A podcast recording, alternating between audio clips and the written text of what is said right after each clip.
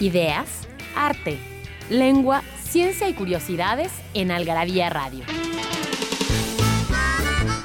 O lo que es lo mismo, una hora de palabras, biografías, inventos, historia, literatura, efemérides, música, letras, frases, cine, datos inútiles, entretenimiento y mucho más en esta dosis de algarabía lista para escucharse.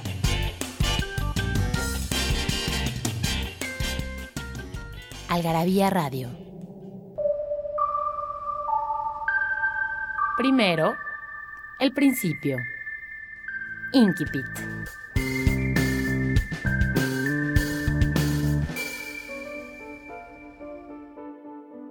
La historia que voy a contar comienza una noche en que la policía violó la Constitución.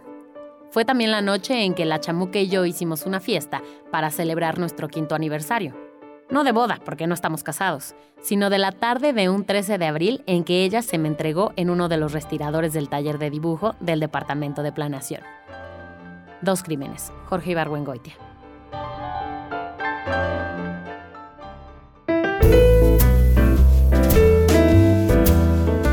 Hola, muy buenas noches. Bienvenidos a Algarabía Radio. Eh, no sé si nos están escuchando en vivo o descargaron este podcast y lo están escuchando después en el tráfico. Pero como sea, bienvenidos a Algarabía Radio. Mi nombre es Mónica Alfaro y me acompaña en la cabina Carlos Bautista, el director editorial de Algarabía. ¿Cómo estás, Carlos? ¿Qué tal? Buenas noches. Y hoy tenemos un invitado porque escogimos un tema eh, muy especial y ya saben que siempre vamos eligiendo a alguno de nuestros colaboradores que venga mejor con el tema, que le sepa más, que le guste más ese tema. Así que el día de hoy invitamos a Javier Nuño, que es colaborador eh, de Algarabía desde hace tiempo, miembro del consejo editorial de la revista y está aquí eh, para hablar de los años 60. ¿Cómo estás? Muy bien, Mónica, muchas gracias por invitarme. Carlos también, muchas gracias. Bueno, entonces, eh, como siempre, empezamos este programa regalando cosas. Así que para los que quieran ganarse un paquete de tres revistas Algarabía de colección, ya saben que pueden estar en el DF, en el estado de Puebla, en el estado de Querétaro, porque ahí pueden pasar por sus revistas a nuestras tiendas. Eh, les vamos a regalar un paquete de tres revistas a los primeros 30 que nos manden un correo a participa.algarabía.com diciéndonos quién de los presidentes de México fue el que empezó su mandato en esta década de la que vamos a hablar, en 1960. Específicamente en 1964, quién fue el que empezó su mandato en, esa, en ese año. Y con eso les regalamos sus tres algarabías. Así que bueno, vamos a empezar ya de lleno con el tema. Eh, esta década, bueno, pues tal vez en otras partes del mundo sucede lo mismo, ¿no? Pero en México a fuerza nos remite, ¿no? La década de los 60 a ciertas cosas, no importa la edad que tengamos, no importa el contexto en el que estemos, siempre nos remite al 68, ¿no? Sí, eso yo creo que es definitivo. La referencia del 68 en muchos aspectos, a mí en caso muy personal, es un año que me marcó por dos cosas, cosas que no entendía, como era la cuestión de los estudiantes. Yo siempre he dicho que yo ya de los estudiantes, yo me asumía como estudiante, claro, estaba yo en la primaria y decía, bueno, pues yo, si los estudiantes son un ente poco claro, a los agradecerles que de repente no teníamos clases porque era la amenaza de, ahí vienen los estudiantes, no hay clases, ya, ¿yo qué soy? ¿Cómo me defino? Y el otro hecho, pues es el México 68, que fue un año maravilloso. Yo soy diseñador y ese año descubrí que el mundo era color, forma, que era muy, muy grato. Y también, pues, eh, a la México fue este, maravilloso, ¿no? La Olimpiada es un, fue un suceso que nos marcó. Bueno, si les parece bien, vamos a seguir a escuchar la palabra del día y regresamos para seguir hablando de los 60. Porque no hay mejor adicción que la adicción a las palabras. Palabra filia. Palimpsesto. Se trata de un término raro que refiere a un manuscrito antiguo, típicamente un papiro, que conserva huellas de una escritura anterior borrada de forma artificial. En origen se trata de una tablilla antigua en la que se podía borrar lo escrito para volver a escribir. En español, la palabra entró a través del latín palimpsestus, que viene del griego palin, que significa volver a rayar o volver a grabar. Un palimpsesto también puede ser un objeto, lugar o área que refleja su propia historia. Por ejemplo, Sevilla es un palimpsesto de la cultura árabe y la española. En psicoanálisis suele utilizarse también cuando se habla de las memorias en el inconsciente que se van imprimiendo unas encima de otras. Una huella más antigua puede convivir con una más nueva, de forma que ambas quedan en un mismo nivel de lectura.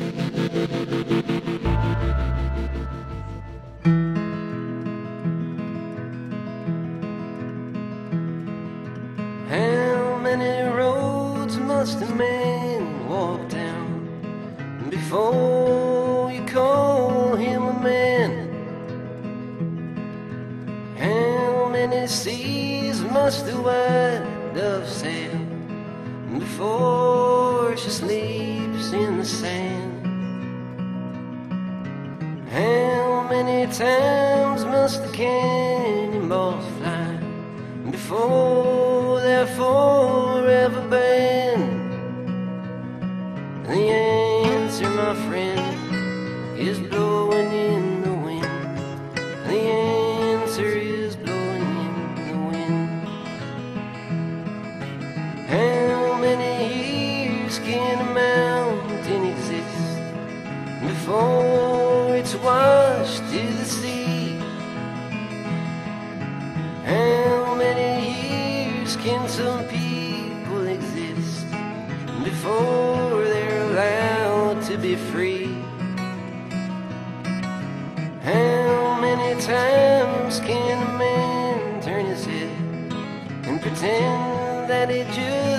Doesn't see? The answer, my friend,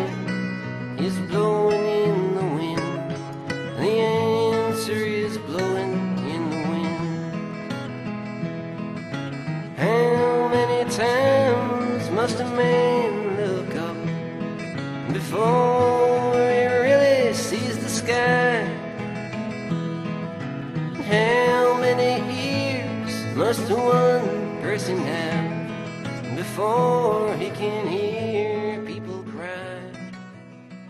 ¿Qué tal? Buenas noches o días o cuando sintonicen o bajen esta, pues esta emisión de Algarabía Radio.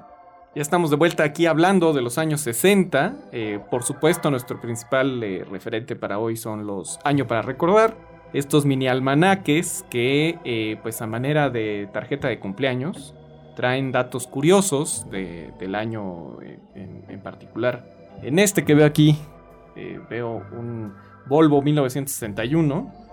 Y bueno, pues eh, justo en ese año, el 6 de marzo, el gobierno crea la Compañía Nacional de Subsistencias Populares, mejor conocida como la CONASUPO. ¿Te acuerdas de la CONASUPO? No, por supuesto, ¿cómo no? La CONASUPO, ahora sí que también ahí hay dos, porque sobre la CONASUPO se hicieron cualquier cantidad de chistes de índole social y política, por supuesto. Así se decía que la, la gente se levantaba temprano para ir por este, a formarse por su leche de la CONASUPO. Sí, yo me acuerdo mucho de una broma eh, que en primaria los viernes eh, primeros de mes teníamos que ir del famoso traje de gala, que era un blazer azul marino. Y la broma que ya después cansaba era, ya se supo, ya se supo, tu traje es de la CONASUPO. Oye, Javier, eh, si no es indiscreción, ¿tú en qué año naciste? En 58. Soy de 58. noviembre del 58. Soy. Ok. Y, y más o menos a- en qué época empezaste a tener memoria de lo que pues de lo que pasaba en- a tu alrededor así cuando ya, ya tenías conciencia de, de Fíjate lo que- sucedía? Yo tengo así muy claro que es eh, a partir del 63, porque allí hubo sucesos eh, para la historia del mundo y de México. El primero que me acuerdo de manera muy muy clara fue eh, cuando muere Juan 23. Ujú. Eh, eso va a haber sido en junio, julio del 63, por ahí. Ajá. Perfectamente bien. Mira qué bien te acuerdas. 3 de junio fue de los Por 82 ahí. años, Juan 23. El Papa Bueno le decían. El Papa Bueno. ¿no? Y me acuerdo muy bien que estaba esperando que salieran mis hermanos del colegio. Estaba yo con mi mamá en el coche, salió José Ignacio, mi hermano, y nos avisó, se murió Juan 23. Y pues para mí fue... Tienes un poco parte de tu visión de la vida giraba en torno al, al- al Papa de la religión. Y luego en noviembre viene lo de Kennedy Ujú. que también a mí no entendía yo muy bien. Eh, oía los comentarios de mis papás, que bueno, que Ujú. era así, pues estaba la cuestión de la Guerra Fría. Sí, ¿Qué 22 de horas? noviembre fue. Sí, sí, yo me acuerdo Ujú. también muy bien porque yo soy del 26 de noviembre. Entonces Ah, me acuerdo muy bien de la muerte de Kennedy. Me acuerdo perfectamente bien de la portada del Excelsior, con la cara de Lee Harvey Oswald, con el ojo moro, lo había tenido la policía.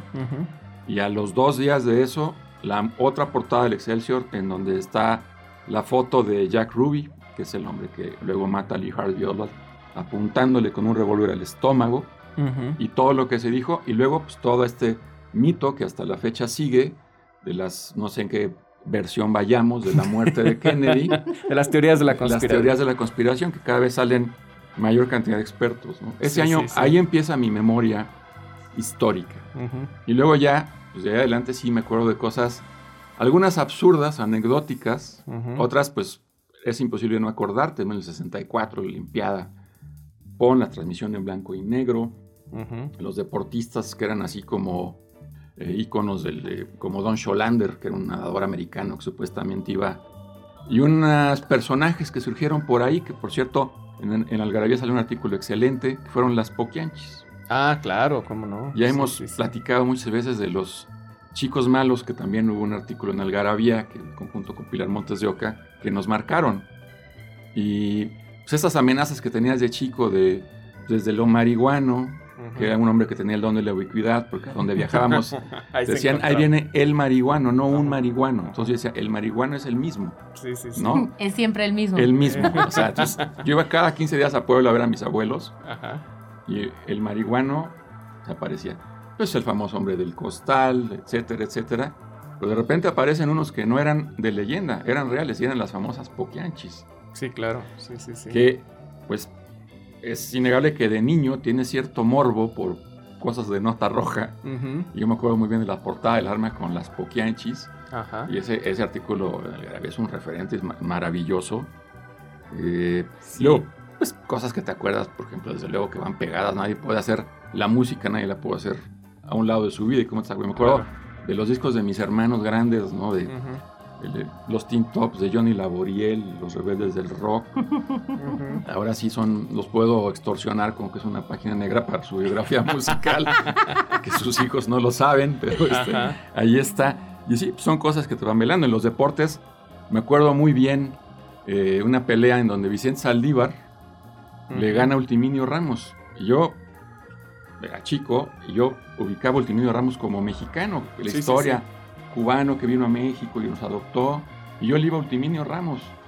Y mis hermanos decían, ¿cómo le puede decir Ultiminio está, Ramos? Ultiminio ultimado. Ajá, el 26 de septiembre, el boxeador mexicano Vicente Saldívar gana el campeonato mundial de peso pluma, noqueando al, al cubano Ultiminio Fíjate, yo no me Ramos. acordaba, pero sí me acuerdo. Y me decían, ¿pero cómo le hace Ultiminio? Pues es, es, es el que tiene que ganar, ¿no? Y bueno, pues le ganó Saldívar con una, por cierto, murió muy joven Vicente Saldívar.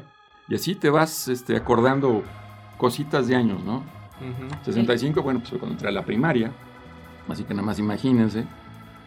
Y de ahí pues nos damos el brinco al 68, ¿no? Ujú. que es un año, como digo, que nos, digo que nos marcó a todos, Ujú. Sí, claro. del que se sigue hablando, del que se siguen pues eh, teniendo una... Es un dato curioso, eso no se puede negar, lo que pasó en el país, el 2 de octubre, Pero ahora pues eh, tenemos jóvenes que tienen la memoria más fresca que los que realmente vivieron el 2 de octubre, ¿no? Y sea, Sí, sí, sí. Y más bien por la, por la resonancia internacional, ¿no? Porque digo, finalmente todo eso se desató en el famoso mayo de, de París. así es, el mayo de París. El mayo de París y fue pues precisamente cuestionar los derechos civiles, la forma en que administraba el Estado este, los recursos o se tenía acceso o no a ciertas, eh, cier- ciertas eh, pues, em, condiciones o, o derechos sociales. En fin, es, eh, eso de, digamos, de una forma se replicó en todo el mundo y pues aquí ya vimos las consecuencias. ¿no? Exactamente. Vamos a ir a un corte rápido. ¿Nos pueden decir en redes sociales qué es lo que ustedes recuerdan más o qué es lo que saben o qué es lo que les parece lo más representativo de la década de los 60? Estamos en arroba algarabía en Twitter y revista algarabía en Facebook. Y ahí venimos de regreso para seguir hablando de los 60.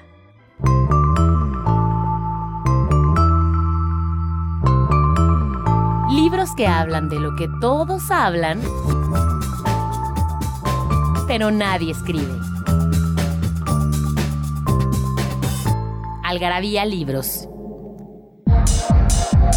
Es que no sabe igual mandar a otro a incomodar a su progenitora que mandarlo a chingar a su madre.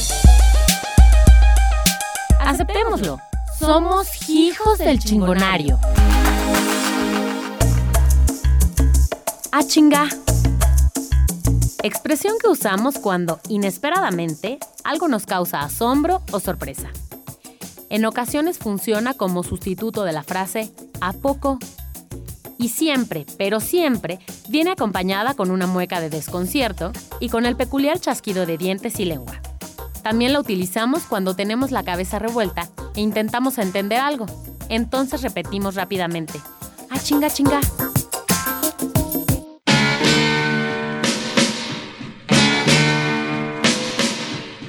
Un día hubo una fiesta aquí en la prisión.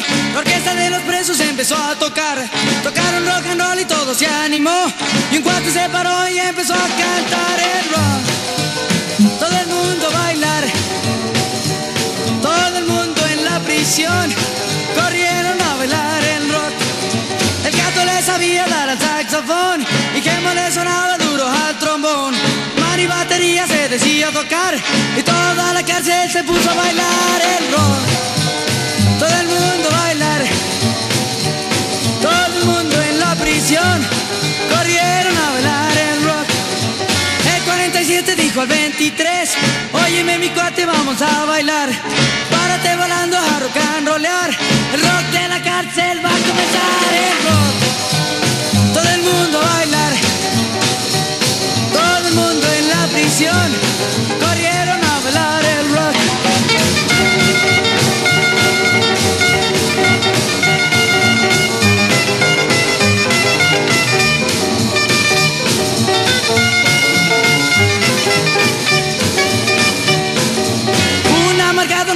bailar, se fue al rincón y se puso a llorar. Llegó el carcelero y le dijo así: El rock de la cárcel es para gozar el rock. Todo el mundo a bailar, todo el mundo en la prisión. Corrieron a bailar el rock. El ronco dijo al gordo: Es mi oportunidad. No hay quien me vea y me puedo pelar. Tú haz lo que quieras, pero yo no voy. Pues yo no quiero dejar de bailar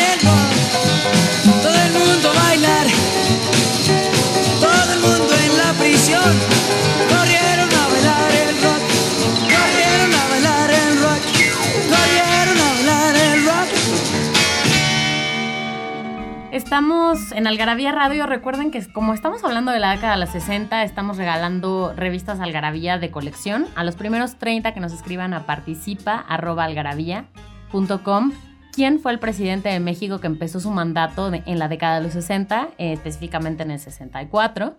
Este, y listo, les regalamos unos paquetes de Algarabía. Y justamente, bueno, estamos hablando del 68, eh, un año que a todos nos remite cosas diferentes, ¿no? Pensar que a lo mejor es el año en el que pasan pues cosas de, distinta índole, ¿no? Por ejemplo, nace Felipe de Borbón, eh, nace la cantante Celine Dion, nace Will Smith, que yo tengo un particular odio contra Will Smith, me cae muy mal.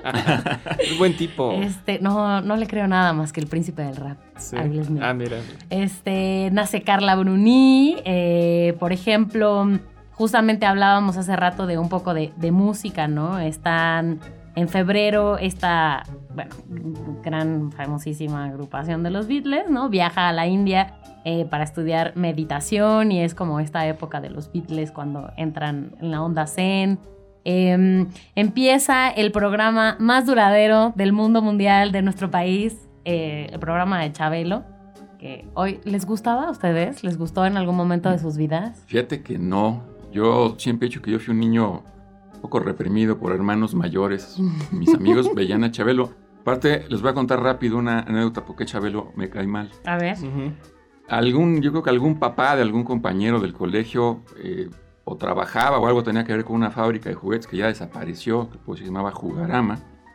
Y Mm, nos claro. llevaron a la Jugarama a ver pues, cómo fabricaban los juguetes. Desde que vas en el camión escolar te van aleccionando, eh, compórtense por favor, eh, no armen los relajitos que suelen armar en los camiones, van representando al colegio. Total, nos bajamos en la Jugarama. Terminamos el recorrido, llegamos a un patio y había un cerro auténtico de juguetes. Ujú. Y en la entrada de la fábrica nos habían dado un papelito con un número. Entonces organizaron una rifa de los juguetes. Y yo fui de un salón el único que no se ganó nada. Y hubo Ay. compañeros que se ganaron hasta de a tres y a cuatro. Y Chabelo, en vez de decir, oye, esto por lo menos de consolación, dijo, ay, güero, qué mala suerte tienes. Entonces, yo ya a Chabelo a partir de ahí, Me hubiera caído bien a mí. Sí, bueno, A lo mejor hubiera sido el niño de al lado. yo... eh, y otro programa que era muy socorrido, que también lo veían, que era el Teatro Fantástico, que era como junto con Pegado, pues también este, mis hermanos decían que ver el Teatro Fantástico era ser como ñoño, entonces yo pasaba otro programa que se llamaba Combate, que como era de guerras, así lo podía yo ver, ¿no? Ah, claro. Esas sí, cosas sí, que te marcan. Fíjate, Mónica, que en 78, también algo que siempre tendremos asociado pues, a los que nos encanta el cine, ¿no? Y en 68, pues, eh, o sea, esta Odisea de Kubrick, que es una película que yo creo que también nos marcó, y al que la vea hoy, que no haya visto, la verdad.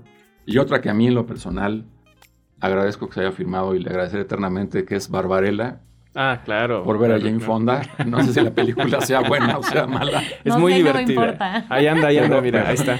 Sí, exactamente. Pero- en el 68. Así es. Y también se filmó la película mexicana más, lar- más larga, de 240 minutos, Olimpiada en México, bueno, que era un documental de Alberto Isaac. Salió también eh, Rosemary's Baby, La Semilla del Diablo, de Polanski. Y Romo y Julieta, obviamente pues, estamos hablando de esa versión de, de los 60, dirigida por Sefirelli. Sí. Eh, bueno, un clásico también.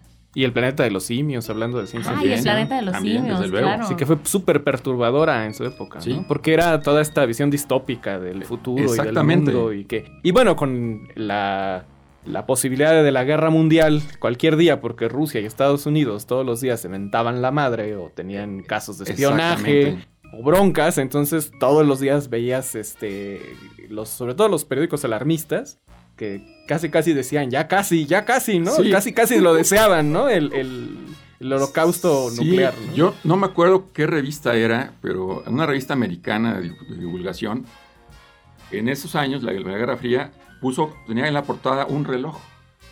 Y ponían la hora del reloj en relación a las 12, como ellos sentían en la cercanía de allá una inminente conflagración mundial. Decían, lo pusieron al 5 para las 12, ya es, es un hecho. Afortunadamente, pues no pasó como la típica amenaza de reto callejero de ¿qué me ves, güey? ¿Qué me ves, güey? De ahí no pasa, ¿no? Así pasó entre Rusia y Estados Unidos. 45 años casi. 45 años se estuvieron... Pero creo que fueron los años más fuertes, ¿no? Desde Sí. Eh, justo los. Bueno, desde el 59 con lo de Cuba, que obviamente Estados Unidos quiso tener eh, pues, presencia en, en el Caribe. Eh, pues el problema de Bahía de Cochinos con Kennedy. Luego la muerte de Kennedy. Exactamente. Y pues eh, no solamente ocurrieron eventos políticos que fueron encendiendo cada vez más la situación entre las dos potencias. ¿no? Sí, y luego, digo, no sé si el momento ya nos saltamos al año siguiente, en el 69, Ujú. que a, a- mí fue otra cosa que no entendía muy bien, que ya viene pues, eh, desde la crimen de Sharon Stone, ¿no? De Charles Manson, que era así como lo diabólico. Sharon Tate. Sharon Tate, perdón. Sharon Tate, sí, no. Sharon Stone, afortunadamente. Sí, que la mataron embarazada. Sí, fue una cosa. Y todo el movimiento hippie, con lo que representó y cómo en México se analizaba, que era ya la sociedad en una decadencia. Yo tampoco entendía. eh, y lo único que era, pues como nos explicaban, gente sucia, gente que no se bañaba. Eh, yo por primera vez oí este concepto del amor libre. Y el día que se me ocurrió preguntarle a mi mamá qué era el amor libre, por toda explicación me dijo, mira, mijo, como los animalitos. Entonces, esa fue una explicación, pues, como las que daban las madres de Pues aquella sí. época. Súper súper contundente. Bueno, ya que hice el 69, pues en marzo está la famosa campaña por la paz de John Lennon y Yoko Ono. Sí, Que se quedaron siete días en, en una cama de- del Hotel Hilton de Ámsterdam. Imagínate siete días sin bañar este par de piojosos. No Yo creo que pueden haber ahí, aguantado ¿no? bastantes más días. ¿eh? Eh, sí, seguro, Se- pero... Se les daba el... Sí, sí, se les daba la piojedad. Eso no me queda la menor duda. Sí, Pero, este, pero, ¿qué digo? Pues el jabón no está peleado con la paz. sí, ¿no? y fíjate que lo curioso es que fue ahí el juicio bastante... Porque eran la pareja, pero como que había una animadversión hacia Yoko Ono. Ah, claro. Era esta cuestión que por culpa suya los Beatles se separaron. Bueno, todavía no se separaban, pero ya había muchos problemas en el grupo. Y ya no grababan precisamente porque pues se la pasaba todo el tiempo este cuate con Exactamente. Yoko. Y pues todos decían que por culpa de, de ella pues no grababan y no hacían giras y no hacían nada, ¿no? Sí, ¿no? Y era, ella era la que no se bañaba, o sea, ella era la culpable, ¿no? claramente están los dos, no. Sí, sí. no. Sí, eso es una cosa maravillosa, ¿no? Cómo puede la gente asociar a una persona y, perder la objetividad absoluta. Sí, claro. Bueno, pues ya que lo dices, bueno, hablando de- del 69, pues es justo el año en el, el 20 de julio, cuando ocurre el alunizaje. Sí. Y pues a- a- después, eh, por un falso documental, la gente pensó que era, que era falso, ya mucho, mucho tiempo después. Sí. Pero, este, digo, para la época realmente fue un, pues, una maravilla, fue algo, eh, pues, casi de ciencia ficción, o sea, casi, casi sí. real. Yo me acuerdo muy bien, ese día no había un alma en las calles, todo el mundo estaba pegada a la, a la televisión, a la transmisión, y lo que tú dices, hasta la fecha, y también eh, yo recomiendo que lean el artículo que salió en Algarabía, eh, de estas opiniones.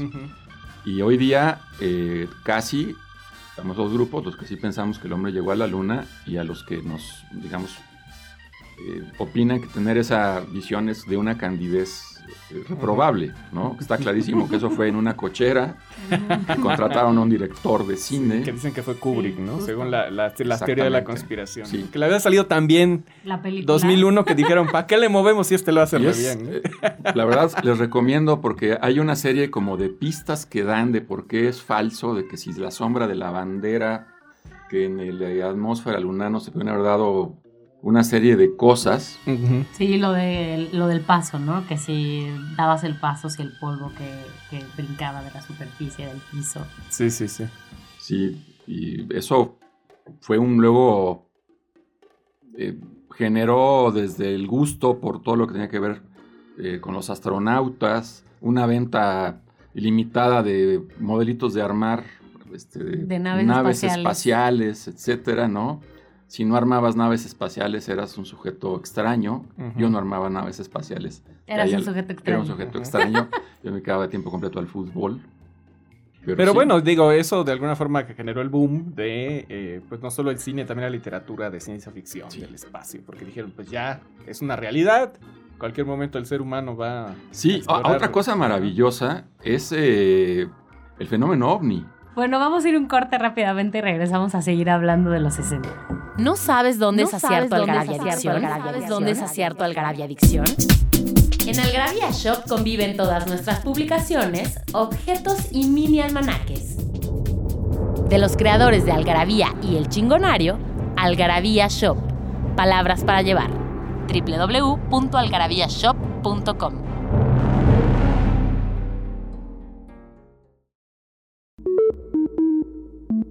En Algarabía Radio queremos saber lo que piensas. Encuéntranos en Twitter como arroba algarabía y en Facebook e Instagram como revista algarabía.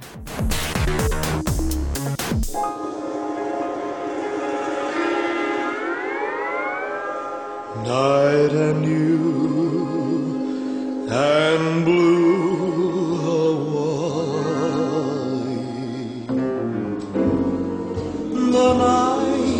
heavenly,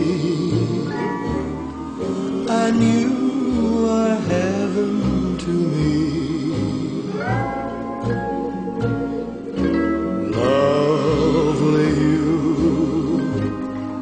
and blue Hawaii.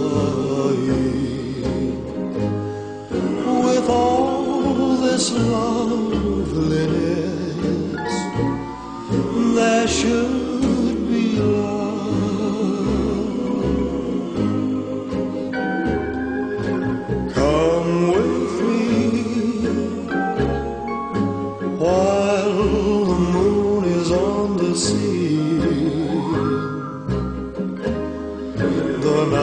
it is young and so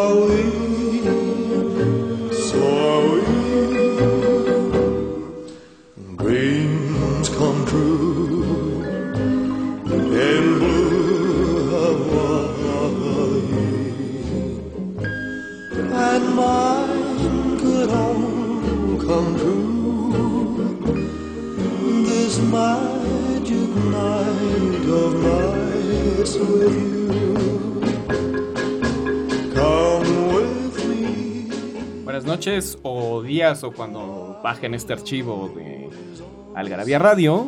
Estamos aquí hablando una vez más de eh, un año para recordar estos bonitos almanaques que pues tienen datos curiosos, que están muy bien eh, documentados, revisados ahorita que pues eh, justo la- Luis Javier Nuño nos está recordando cómo vivió él los 60. Pues justo son, son los datos que elegimos. Digo, de alguna forma fue, fue muy difícil eh, escoger ese tipo de datos.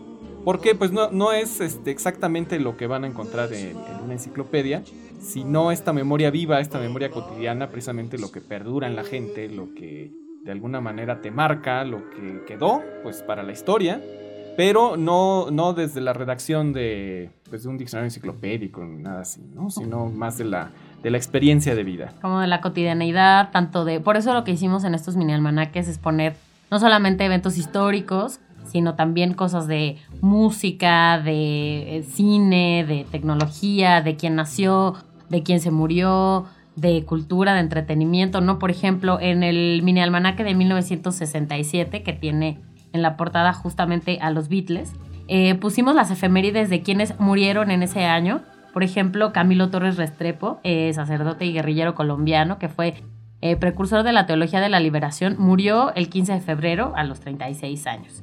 Pero también el 28 de septiembre murió André Bre- Breton, eh, este gran poeta francés, a los 70 años. Y nació el mexicano Jorge Campos, el futbolista y entrenador mexicano. Jorge Campos.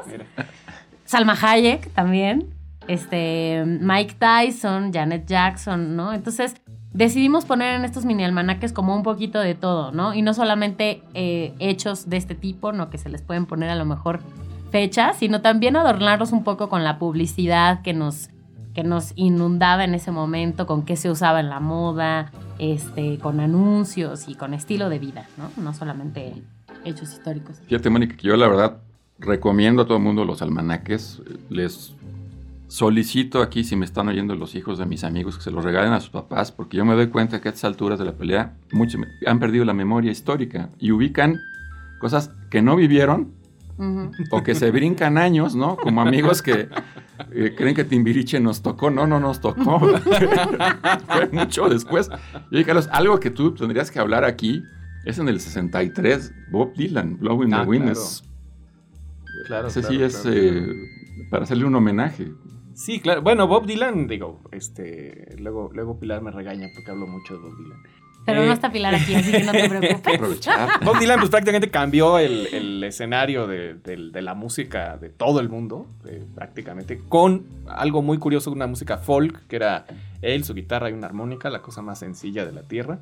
Pero lo, lo interesante estaba uno en las letras, que tenían una influencia literaria pues, muy fuerte, de hecho por algo lleva 10 años siendo candidato al Premio Nobel de Literatura. Pero eh, lo interesante es que hizo una eh, reapropiación, ¿no? O sea, no fue la música folk como tal, sino que la alimentó de eh, pues un, un material literario.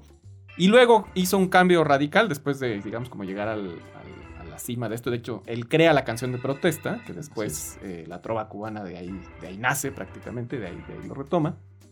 Y eh, después hace un cambio radical justo en el 65 haciendo eh, folk rock blues en Inglaterra con instrumentos electrónicos. Obviamente todos sus fans eh, lo abuchean, le dicen que es un traidor a la tradición, que es, este, se va a ir al infierno, bueno, te lo, lo detestan, ¿no? Y él piensa seriamente en abandonar la música. Y entonces graba eh, este disco de, de, eh, donde viene la canción de Like a Rolling Stone, que prácticamente cambia toda la historia del rock sin ser rock, ¿no? Porque uno dura más de seis minutos, cuando todas las canciones duran tres minutos. Y dos, las cosas que dice son horribles. O sea, son, es una canción de. eh, pues de, de- de- de odio, de este reclamo. O sea, no es una canción bonita, no, No. habla de amor. Es una canción de. como de burla hacia, hacia la desgracia ajena. ¿no? Es una cosa horrible. Entonces, una canción así que se convierta en el primer lugar del mundo, porque estuvo Sí. en el top, top, top semanas y semanas. Eh, pues sí, le, le cambió la, la- la vida a muchísima gente. Y muchos músicos después, por ejemplo, Jimi Hendrix, Eric Clapton, los que después hicieron ya la revolución de- del rock en, en varios años después, pues eh, han declarado que fue ese momento y esa canción la que los marcó para dedicarse a la música. ¿no? Sí, definitivamente.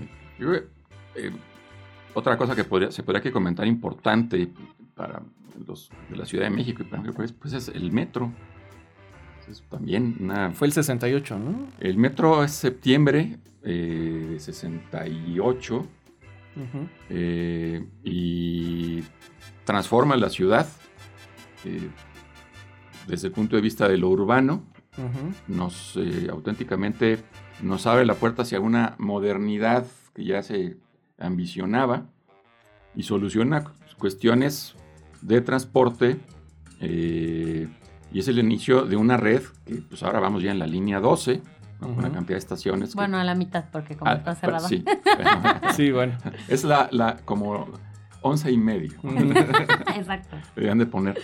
Pero también es importante, y es importante también, eh, por ejemplo, desde mi experiencia personal, y retomo la parte del diseño, curiosamente fue- es el mismo diseñador, que es Lenz Wyman, el cual también eh, hay un artículo en Algarabía, ese año, el número que se dedicó a la Ciudad de México, y cómo él desarrolla la identidad para la Olimpiada y la del metro con una visión de interesante que Digo, cómo- sigue siendo actual. sí No, no, no, no se ve vieja. El, el hecho de Es legible. sí entender que la gente digamos tenía que dirigir la parte gráfica hacia analfabetas entonces la cuestión de la iconografía tiene un este, factor es un factor preponderante porque la gente va a recordar la iconografía y no el nombre Exacto. y él llega llega de de Nueva Jersey, bueno, de Nueva York.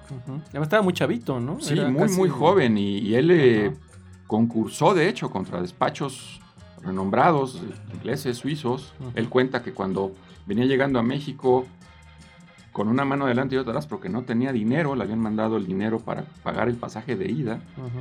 En ese momento veía que despedían del aeropuerto a un despacho suizo muy acreditado y decía, bueno, ¿yo qué vengo a hacer aquí? Y viene, trabaja, hace muy bien y bueno, pues, pues eso le da un prestigio que goza todavía, pero eh, es memorable, ¿no?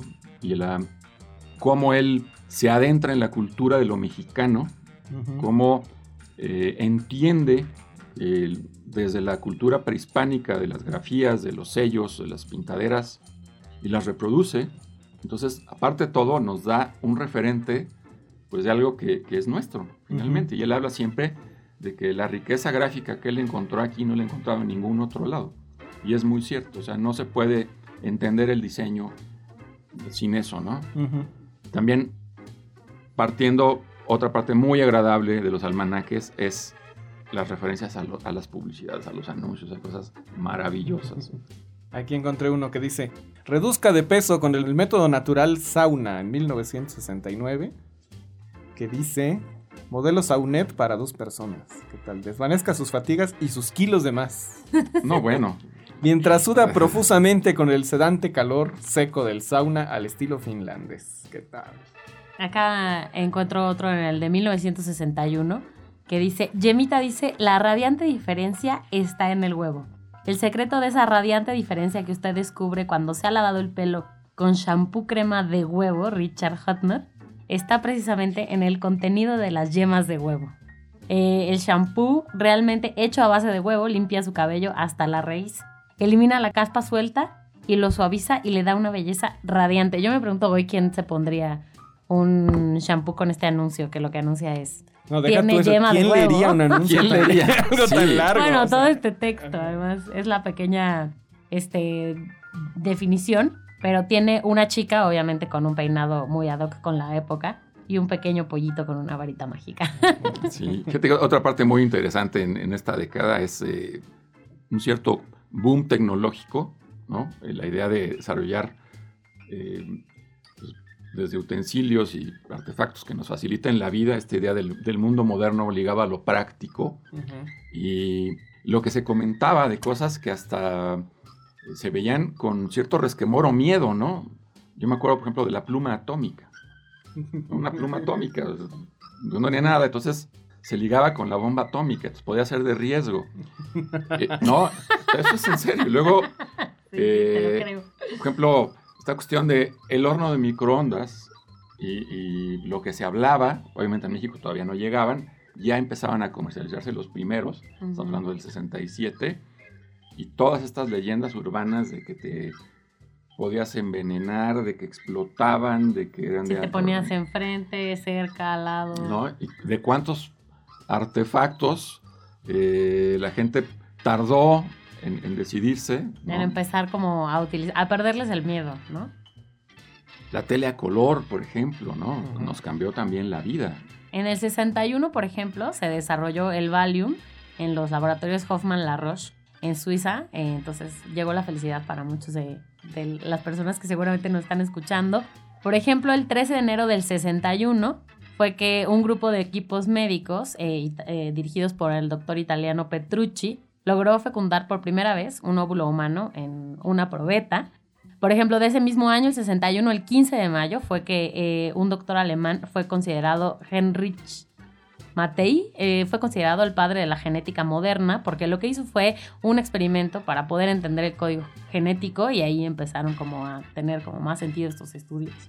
Todo esto fue en el 61. Y bueno, ya que regresamos al 69, pues obvio estaba en cartelera el western psicodélico El Topo de Jodorowsky, que ahí anda. Vamos a un pequeño corte y regresamos de volada. Perdido en la traducción. Ilunga. De la lengua Tsilúa o Lubalulúa, de la familia Bantú, a la que también pertenece el Swahili, una lengua africana, hablada por 6 millones de personas en el sureste de la República Democrática del Congo. Dícese de una persona capaz de perdonar un abuso u ofensa por primera vez y tolerarlo una segunda vez, pero nunca una tercera. Se utiliza al referirse a un ser humano muy paciente y razonablemente tolerante a las ofensas. Y su traducción es difícil porque está ligada a un concepto social. Habrá que preguntar a los habitantes del Congo por qué es razonable perdonar un primer y un segundo abuso, pero nunca un tercero. Y sobre todo, ¿cómo le dicen al que soporta tanto que de plano ya se pasa de ilunga?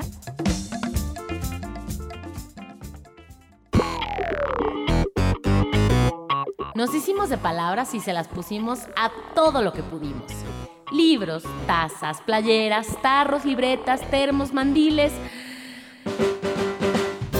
vasos, plumas, portavasos, etiquetas, portatabacos y mucho más.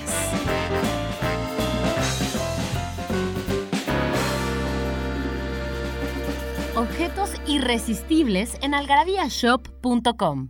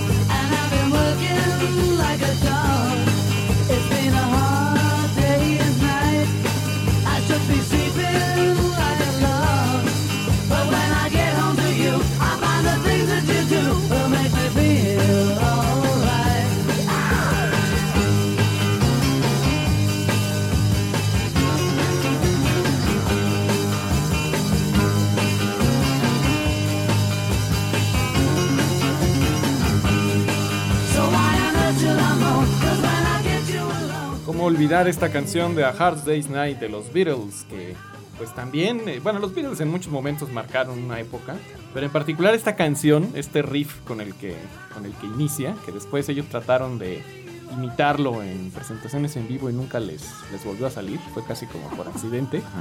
Eh, pues de alguna forma eh, también, también cambió la, la forma de, de producir música. Su, su productor eh, George Martin, que fue prácticamente el quinto Beatle no reconocido, era el responsable de estas eh, genialidades sonoras.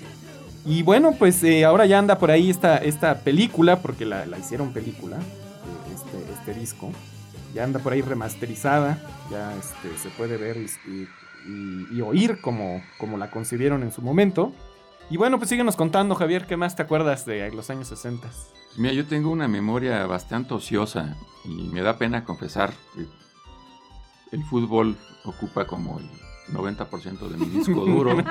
Aquí no se juzga a a nadie. no estas alturas es, preocupes. Adelante, es triste adelante. reconocerlo. Mira, ya pasó el mundial, ya, ya, ya podemos hablar Pero, tranquilamente de Pues, yo podría hablar aquí desde las participaciones de la, del México, desde el, el 68, que daban por seguro que México iba a ganar la medalla de oro en el fútbol y acabamos perdiendo contra Japón. Y ahí también, en mi parte muy personal, empieza todo este pues trajinar de cíclico de cada cuatro años con las esperanzas. Las vagas esperanzas Y lo La curioso es que, rusa de que- emociones. que uno, no llegar a, cuartos, a octavos de final. que uno nunca la pierde. y- Ajá. eh, cuestiones eh, deportivas que eh, uno no les hacía mucho caso, pues entraba en un deporte, ¿no? Pero yo se hablaba, por ejemplo, desde el- la Olimpiada del 64, bueno, luego el 68, que es importante, pero vienen, por ejemplo, hazañas auténticas que no fueron muy divulgadas. Por ejemplo, un mexicano, Radamés Treviño, eh, rompió un récord mundial en un deporte tan difícil que hoy sabemos que es uno de los que más exige físicamente y pues eso no se, no se divulgaba, ¿no? ¿Qué deporte es? Ciclista, Ah, ya. sí. Este, y así eran, eran como chispas. El box, ¿no? Este, Cassius Clay, ¿no? La famosa histórica pelea con Sonny Liston. Aquí está. Justamente el 25 de febrero del 64. Sí, y Cassius Clay es un deportista que también marca, es un parteaguas, un hombre superdotado, mediático. El deporte Muy empieza, sí, se empieza a ver eh, muy querido por unos, odiados por otros. Eh, había unos que veían a Cassius Clay en la idea de que ojalá lo noquearan, cosa que pues, ya después...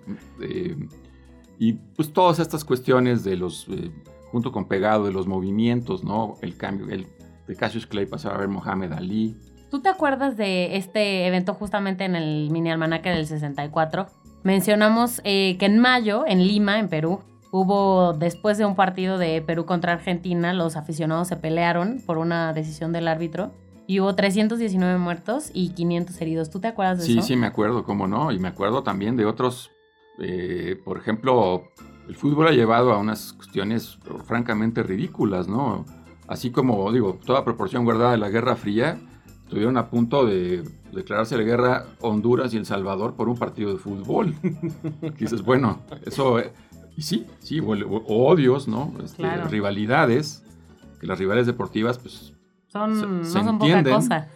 pero ya cuando se llevan a ese, a ese nivel, Justamente de eso que mencionas, de ese evento también que mencionas aquí, el 14 de julio del 69, que se desató la guerra de las 100 horas. Justamente lo que decías entre El Salvador y Honduras.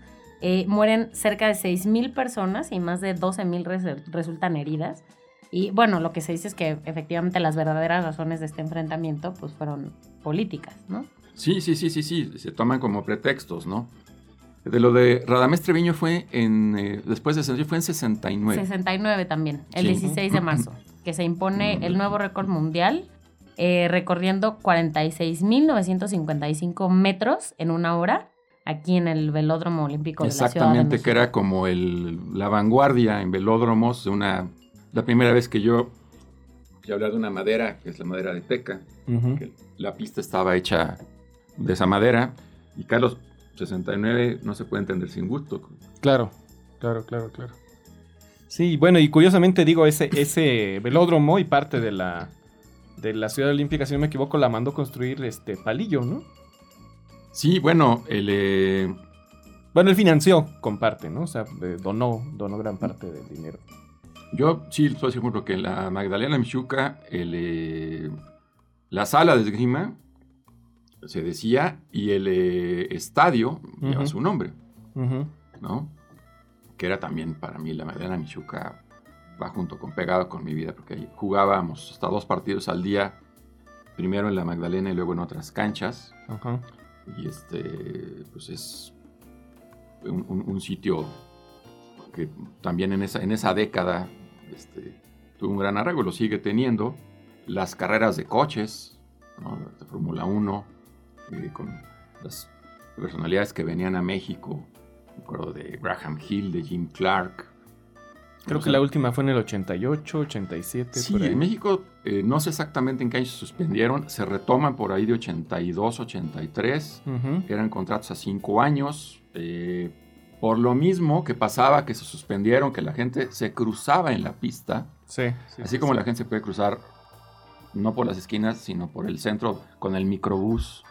Se cruzaban, ¿por qué no, hombre? Pues en Fórmula 1 salimos en la tele, perros, ¿no? Cosas Ujú. así. Y pues ahí se, se cansaron, se retoman y bueno, pues ahora el anuncio de que, de que eso sigue, ¿no? Pero sí eran un poco penoso. Y como decías, pues Woodstock es este un infaltable en el 69. No solamente fue Woodstock, sino bueno, algunas otras cosas que pasaron en el mundo de la música en ese año, ¿no? Por ejemplo, eh, se casaron Paul McCartney y Linda Eastman el 12 de marzo. eh, John Lennon también y Yoko Ono, ¿no? Se casaron el 25 de marzo.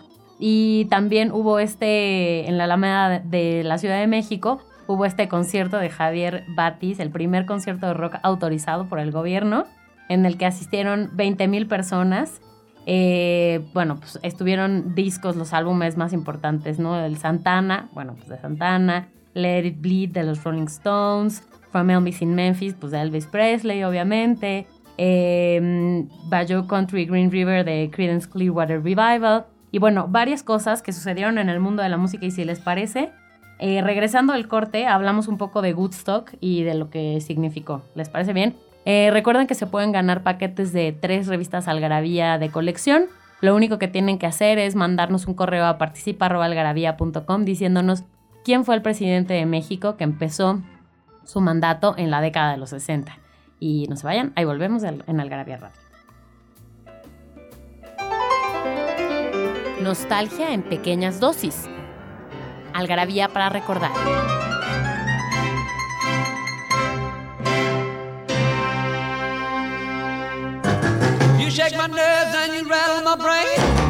El 29 de septiembre de 1935 nace el famosísimo Jerry Lee Lewis, cantante estadounidense de rock and roll. El 27 de septiembre de 1940 muere Walter Benjamin, filósofo y escritor alemán.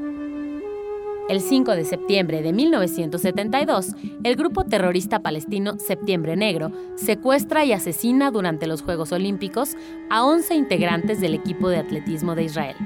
A pesar de esta tragedia, las Olimpiadas continuaron con aparente normalidad.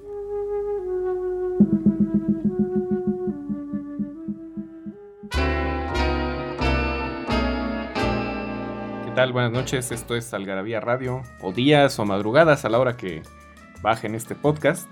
Y bueno, en- aquí un, un datito antes de empezar a hablar de Woodstock. En 1963 los estrenos fueron Los pájaros de Hitchcock. La maldición de la llorona de Rafael Valedón. que el otro día descubrí que él era el guionista de Los Polivoces. ¿Ah, sí? Y de Mauricio Garcés, de las películas de Mauricio Garcés. Que era un gran comediante, fíjate. Hasta, hasta, hasta ahora me, me vengo a enterar. No, yo también. Yo ubico a una persona de apellido Smeke. Ah, eran varios, sí. Sí. Pero digo, el, el que hacía los argumentos Ah, principales, y de hecho quien dirigió todas las películas de Polivoces fue Rafael Valedón. Ah, Bueno, los polivoces también eran.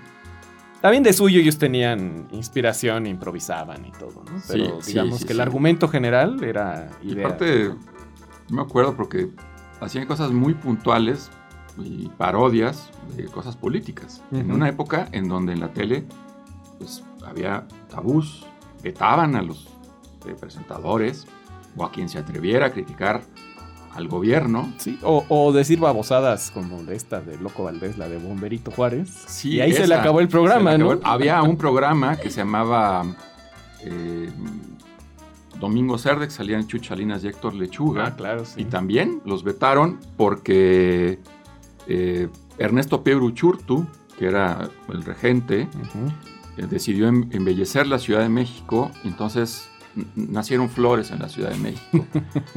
y Lechuga, que pues, no se frenaba con nada, me acuerdo más o menos, me perdonan si no me acuerdo exacto, pero le cantó a Uruchurtu algo así como... Uruchurtu, la bondojo te agradece el agua potable que acabas de poner. Terminó el programa, ¿no? Este, él hacía Uruchurtu, la gente te quiere gladiolas por doquier, porque era lo que veíamos.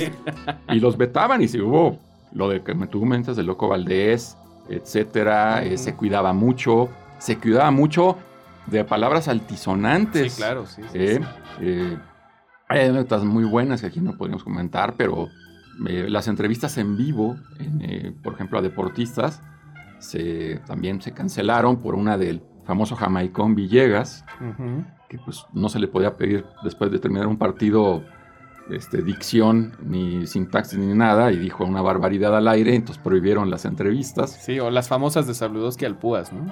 Ah, no, memorables, pues la famosa, eh, hasta sí, sigue siendo, esa no es del Puas directo, esa es eh, una parodia de los polivoces, de una receta que es maravillosa, que es el pollo a la púas, que también por ahí algo comentábamos, ¿no? sí, sí, es- sí, sí, sí, sí. eh, Cuéntala, porque sí es el, buenísimo. pollo a la púas, la receta me la sé de memoria, se toma un pollo, se compra un pollo, se limpia y va entero a la olla Ajá. y lleva eh, un vaso de tequila, un vaso de ginebra, un vaso de whisky, un vaso de, tienen sotol, sotol, eh, neutle, pues neutle, mezcal, eh, lleva vodka, se cocina, se le puede poner cebolla, laurel, pimienta, sal gorda, eh, se pone a cocción y ya que esté listo, se tira el pollo y se bebe uno el contenido y ese es el pollo a la púas. Y para el que no lo sepa, pues el Púas Olivares pues, le asociaba, digamos, con su... Sí, era muy borracho. Este, exactamente, con sus parrandas que lo tenía, el este, Pancho Rosales lo tenía que andar persiguiendo para... que es memorable el libro de las glorias del Púas que escribió Garibay De, de Ricardo Garibay, sí. que estuvo junto con Pegado con el Púas y el Púas cuenta lo que era la sed que le provocaba el tener que bajar de peso y que soñaba auténticamente, tenía eh, pesadillas bebiendo garrafones completos de agua. Y es, es muy simpático esa, esa historia, ¿no? Sí, sí, sí, sí, sí. Y bueno, vaya- vayamos a, cerremos con lo de Woodstock. Este, tú, tú como, pues, ¿qué tendrías? ¿Nueve años? Nueve años. Diez años sí, por ahí, sí, Woodstock. nueve hacia Ajá. los diez, sí. Mira, a mí, eh, obviamente, Woodstock se divulgó y se creó una leyenda que perdura. Yo también digo que Woodstock, al ser estas cosas masivas, dio para que el que no fue estuviera en Woodstock. Cosa que ha pasado después en Navándaro, Ah, sí, claro. y en un famoso concierto que hubo, yo creo que a principios de los 80 en México, que ya no estábamos viendo que fue una presentación de Juan Gabriel en Bellas Artes, que físicamente no pudo haber acontecido porque resulta que fue más gente de la que cabe en Bellas Artes. Sí, sí, sí. O sea, yo conozco, simplemente con la cantidad de gente que me ha platicado que fue, ya los boletos se hubieran acabado como 18 veces. Yo sí no fui, no, no tengo yo conflicto. Pero el Woodstock, sí, en la historia de la música, eh, creo que ahí se juntan, eh, pues, eh, músicos memorables. Es una- un ah, acto que también trajo sus consecuencias porque no se pensó como estrictamente musical, sino como de una tendencia eh, que nos podía llevar casi a ideas que no convenían, Ujú. ¿no? Bajo esta lupa. estaba censurado, ¿no? Para- Exactamente, para ¿no? tener un control de tiempo completo sobre la... de- porque de ahí ya se desbalagaban y pues fue finalmente una manifestación eh, afortunada, ¿no? Dices, hablas de, de- de- de Bob Dylan, bueno, pues los músicos que ahí se expresaron, que luego, eh, pues eh, también hay leyendas de que si participó, que si no participó, que si su, eh, digamos, participación fue secundaria o no. Yo creo que el hecho fue estar ahí, ¿no? Y esta de ahí, pues, la afición por la música ido de una manera bastante más puntual que nos permitió empezar a definir gustos. eh, algunas cosas censuradas de manera libre porque ese es de gusto ya por decreto, qué malo, ¿no? Pero pues es un partaguas, yo creo que del, del- del siglo XX fundamental y, y- y entenderlo. Y bueno, de alguna forma es el.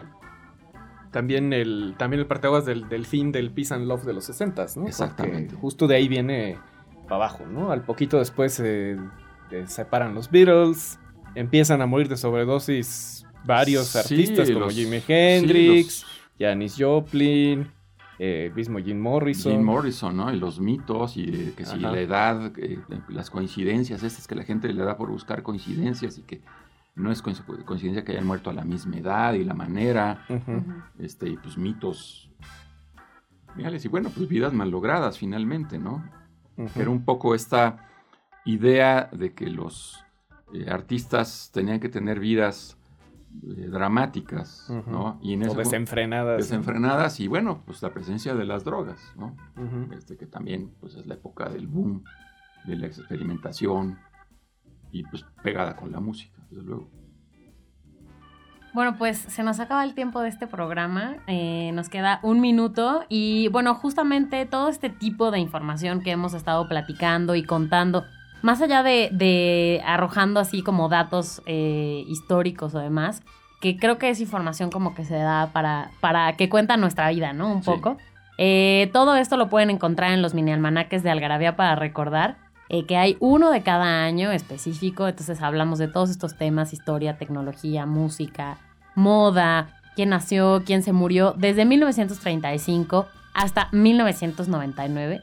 Y también eh, lo acompañamos de una página que se llama pararecordar.mx, en la que pueden viajar en el tiempo. Eh, hicimos una máquina del tiempo en donde uno puede poner un mes y un año al que quiere viajar y se encuentra con un dato de música, un dato histórico, todo este tipo de datos que nos podemos topar en estos mini almanaques, pero en, en línea en pararecordar.mx.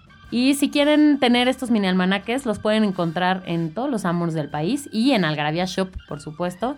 Algarabía Shop con doble P y E al final, algarabiashop.com. Y ahí los pueden encontrar. Eh, pues muchas gracias, Javier, por haber venido Al, al, contrario, programa. Mónica, encantado como siempre estar aquí. Carlos, muchas gracias por la invitación. Gracias a ti. Y nos escuchamos el próximo martes o cuando quieran. Esto es Algravia Radio. Gracias.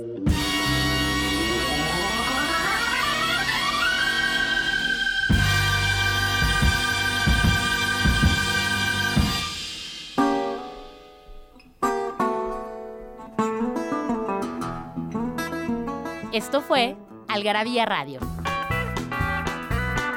Conocimiento, ingenio y curiosidad en una hora. Porque la cultura no solo está en las bibliotecas, museos y conservatorios. Algarabía Radio.